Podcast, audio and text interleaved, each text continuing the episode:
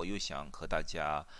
说一说现在湾区的现况以及加州的现况。我知道大家都非常紧张，这两天不管是加州也好，啊，整个美国也好，还是湾区也好，都出现了确诊案例大幅度增加的案情况，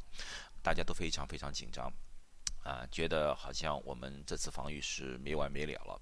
呃，我从一个专业角度来说的话，我也感觉现在才是防疫战的刚刚的开始。啊，刚刚开始的时候是纽约那边情况非常严重，加州这边是相对来说非常稳定，而现在来看，加州有后来居上的现象。到底加州怎么了？啊，湾区怎么了？我们应该怎么办？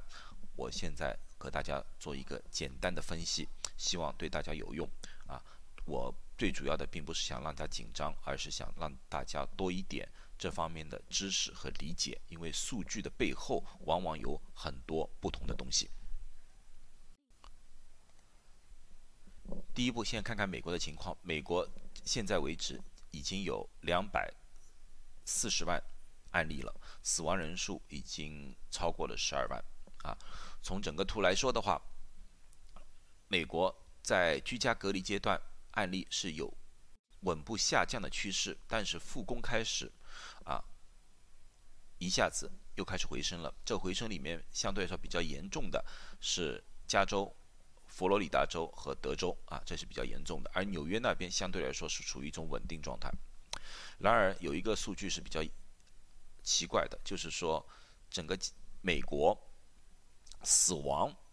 就是每天的死亡的人数，在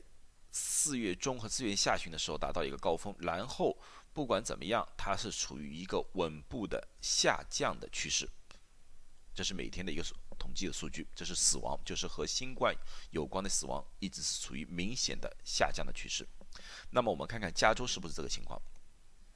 加州现在大概有接近二十万人确诊，五千多人死亡啊。他的案例就是我说了，最近这段时间居家隔离的时候，它是属于一种比较稳的、平稳的，大概每天两千五百多宗左右到三千宗左右一个徘徊。然而现在慢慢慢慢的这各个县开始开放的时候，一下子案例飙升，现在每天基本上有五千多例啊，这是一个翻倍，居家隔离翻倍。然而它的死亡同样也处于一种缓慢的下降。并没有像美国的下降的这么明显，可是它还是是一显出一种下降的趋势，我们只能说是个趋势，啊，呃，那么弯曲是怎么一回事？情整个弯曲案例从刚刚开始保持的很好，刚刚开始最严重的地方是 Santa Clara 抗体现在后来居上是 Alameda County，这是各个。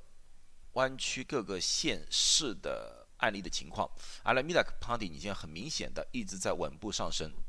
，Santa Clara County 很怪，刚开始的时候它很高，然后呢控制的很好，下降了，可是这几天又在回升，啊，上周的时候它每天的案例大概在五十宗左右，这个周末上升到了六十和六十六宗，然而今天。单单今天一天就增加了一百二十二例，我记得是基本上是翻了一个倍，啊，当然有人说是这个数据是一个延后的数据，就是说这这个数据是前几天测试的，那我不管，最起码有明显的确诊数据上升的啊趋势，呃，过两天是不是会下降下来？我现在不知道，我只是按今天的数据在说话，啊，我当然希望过两天这个数据会下降。旧金山相对来说总个。来说是一个比较平稳的一个阶段，它没有一个明显的上升啊。过两天会不会变化，我也不知道。我只是说现在的数据是这个样子，而其他的县和市很明显的都在上升啊。当然了，像那个呃呃索呃 Sonoma County 啊，Marine County，它本来的基数就比较小啊，所以说每天的变化增多十宗的话，它可能就翻了一个倍了，这个情况就不一样。所以我们最主要的是看。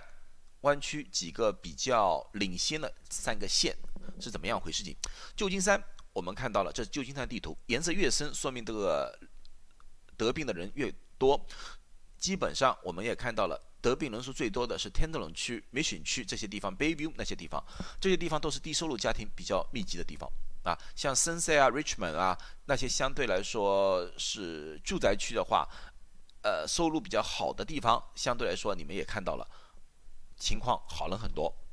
这个同样的情况也出现在了阿拉米达康体，阿拉米达康体像 Oakland、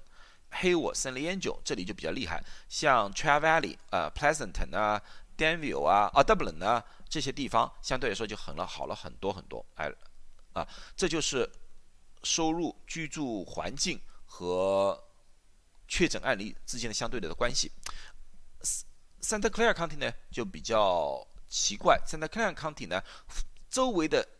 居住人口比较少，一般都集中在城市，像呃圣荷西那个城市附近，啊，所以那边呢集中在城市，这个倒和收入没有多少的关系，最主要关键就是人的密集程度啊有关系，所以在这个城市附近它比较多一点。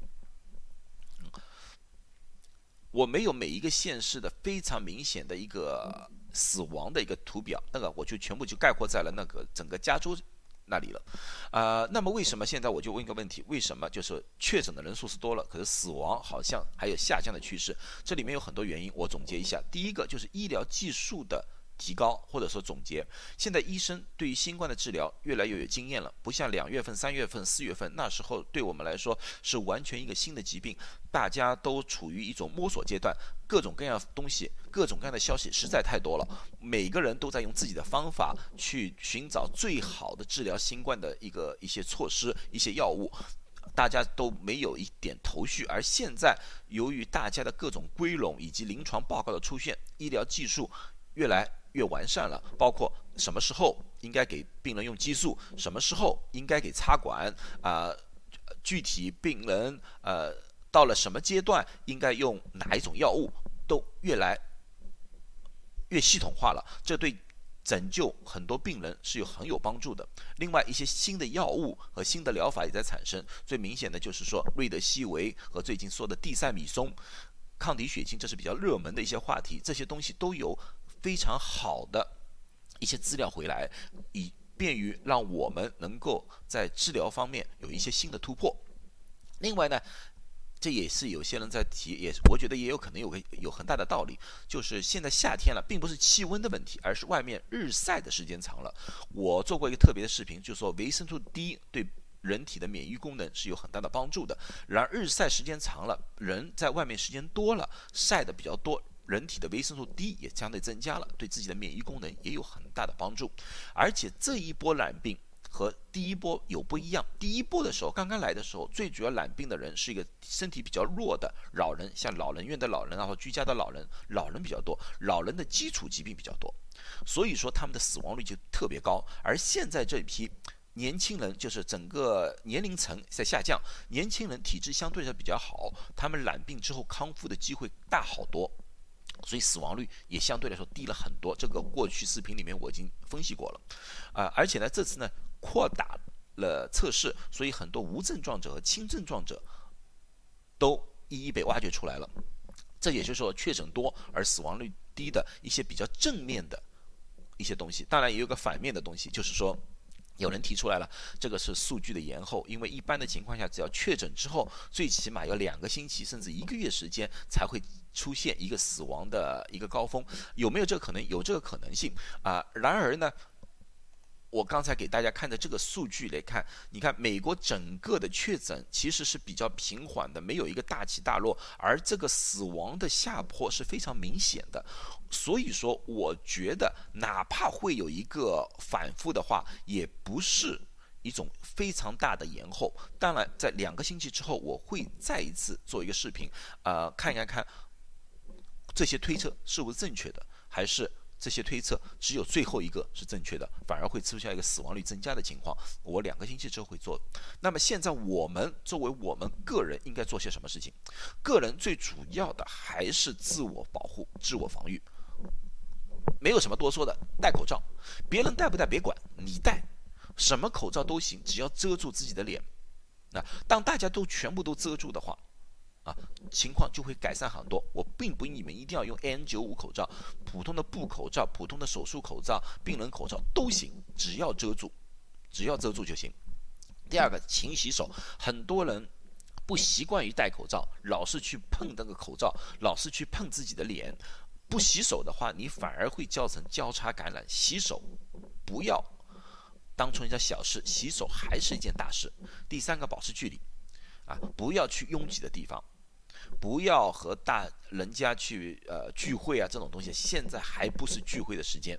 千万不要。啊，然后呢，千万不要在手不干净的时候去触摸眼睛啊、鼻子啊，那么你往往会把病毒带到了自己本身身体里面啊。万一你真的有什么不舒服，打电话给你的医生啊，让他们帮你们去呃处理一下，不要延误自己的病情。好，今天就讲到这里，我希望大家都健健康康的，希望大家能好好的度过这次疫情。关于疫苗这方面，现在也是有一些比较好的消息，像牛津大学的那个疫苗已经进入了三期测试，而莫丹娜的那个疫苗，美国的莫丹娜的疫苗也是在下个月会进入三期，我们拭目以待，希望能尽快的有疫苗出现，希望大家都能恢复到一个平平安安、比较稳定的一种生活状态。好不好？谢谢大家。下一次我继续和大家谈谈湾区的防御情况。谢谢。